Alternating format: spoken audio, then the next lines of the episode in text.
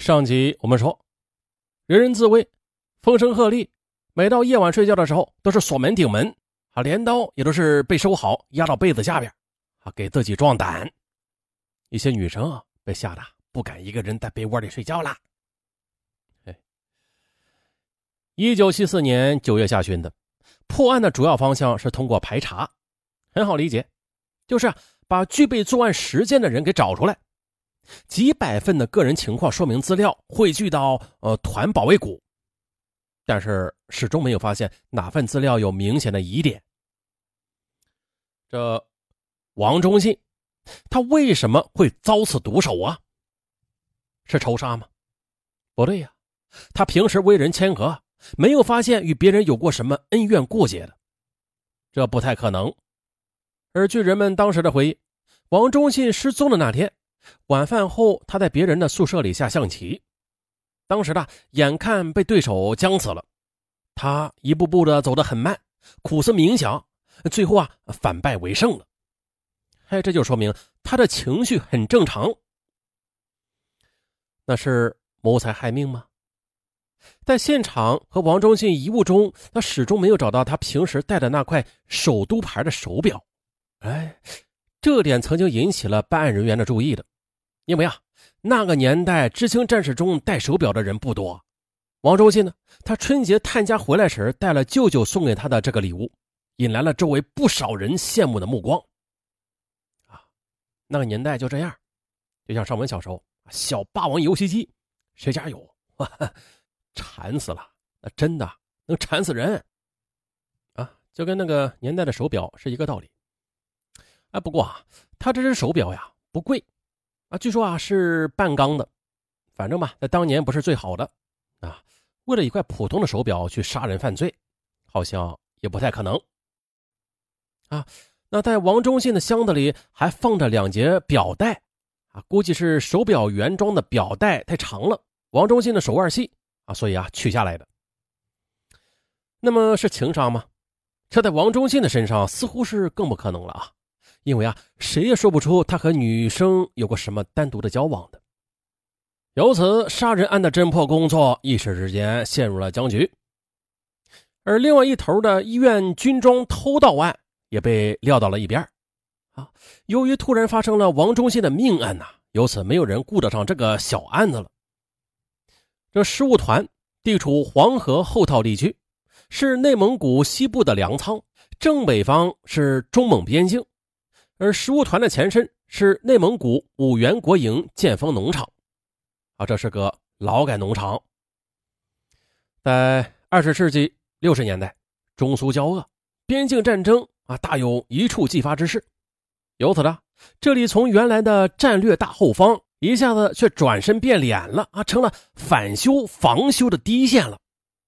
原本原来的劳改农场吧，啊，包括建丰以及呃附近的狼山呐。乌海还有临河等，全部的被兵团接收，在兵团军民合一的体制内，没有公检法的设置啊，一般都是治安事项都是由兵团内部的保卫部门负责的，对案件嫌犯的拘捕看押都是由团一级的保卫部门负责执行。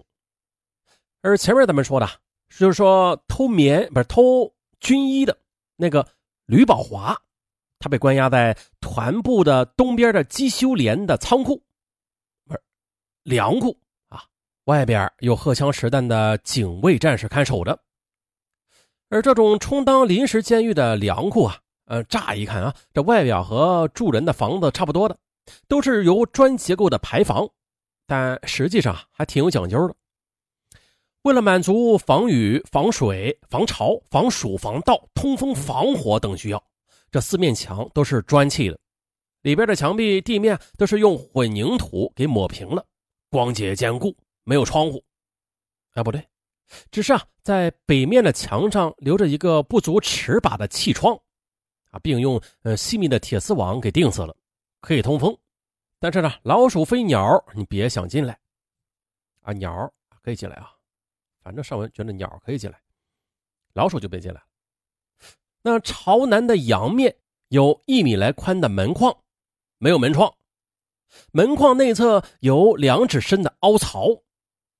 这门板是用若干半尺来宽的木板啊，把一块块木板逐一的插进门槽里边，层层叠加啊，最顶上面的一块门板装有料吊，再加上挂锁啊，就成了铁将军把门了。就是因为这些特点呢，因为储存谷物啊，它不是袋装的，而是散装的，所以啊，这门板之间那是严丝合缝。吕宝华呢，被关在里边。一日三餐都是由看守打开门板递进去，他看不到外边的世界，外边的看守实际啊也看不清里边的。到了九月二十二日，在军装被盗案没有任何结果和进展的情况下，吕宝华终于了被解除了隔离审查，放了出来。由此重获自由的吕宝华，每天随着所在的班排的集体劳动起床熄灯，啊，一切恢复了正常。这大田排啊。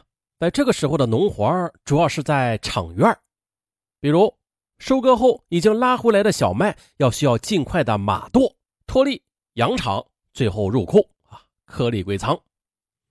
而这呢，也是一年里最紧张繁忙的一段时间了。吕宝华干活一向啊都不勤快，现在那更是显得无精打采。这场院上有的活本来就是各有分工的嘛，有抬麦捆的，有喂机器的。有清麦秸的、养场的、装麻袋的，啊，一个萝卜一个坑，只要这脱粒机一开，每个人都忙得团团转。而吕宝华呀，他竟然能几次的躲到麦垛后边去打瞌睡，这能行吗？啊，同是知青的班长和排长为此狠狠的批评过他的。那说完吕宝华，咱们再说死者王忠信。王忠信的尸体被停放在团部附近的一处浴池里。每天专门呢从五原县城拉来冰块为尸体降温。王忠信生前所在的三排十一班承担了停尸房和看守值钱的任务，每个人上岗都是真刀真枪啊啊五六式半自动步枪加五发实弹。因为大伙儿都吓坏了，不给真枪真弹就没有人敢去上岗。哎同时的，这刚才在麦垛后边偷懒的吕宝华，他也参加了这个执勤任务。这死者王忠信的父亲、母亲等亲属被人从北京接来了，伤心的老人他怎么也想不明白啊，自己的孩子为什么就遭此毒手啊？他们要求了，要求追认儿子为烈士。在下葬的时候，他们还希望把王忠信的坟墓先做成悬墓，啊，就是要离开地面，不要埋到土里，待将来破案之后再入土为安。可是他这两条要求都没有得到满足。九月底，王忠信的遗体还是被正常的埋葬了。啊，痛失亲子的父母沉痛悲泣的离开了十五团。十月份的上旬的，大坝洞的水全部的被抽干，水落石出。哎，奇怪了，居然呢，在这个坑里又发现了团部医院偷盗案中的黑色手提包，包内。已经没有了军装，但同时有丢失的衬衣裤衩，还塞进了一块砖头。后经比对，砖头就是附近副业连的砖窖里烧制的。由此，军装被盗案重新的被关注，而且这段时间里又陆续的收集到了吕宝华偷盗附近老乡的羊来呃宰杀吃肉等违纪行为。于是，一九七四年十月七日的吕宝华被第二次隔离审查。同时被隔离审查的还有和他同居一室，并且一起偷羊、杀羊、吃羊的另外一名知青战士。可是王忠信被害案没有任何进展。当时刑侦人员曾经提出过一个至关重要的见解，他们认为了，你看啊，差不多前后同一时间发生的杀人案和偷盗案，这两起案件销赃灭迹的手段和地点也都是相同的，很有可能是同一人作案。应该啊，把他们联系起来，称为串案。但是呢，这个重要的意见一直被另外一个成见性的疏忽给误导了。啊，在破案人员的印象中吧，王忠信他失踪的时候，作为偷盗嫌疑人的吕宝华，他已经被关起来了。啊，已经被关起来了，他就没有作案时间呢。转眼间的将近三个月过去了，破案的希望那是越来越渺茫。到了十二月上旬，兵团派来的调查组也回了呼市，二是师部的人也回了乌拉特前旗。那下一步该怎么办呀？还不知道啊，没人能够说得清楚，也没有人说。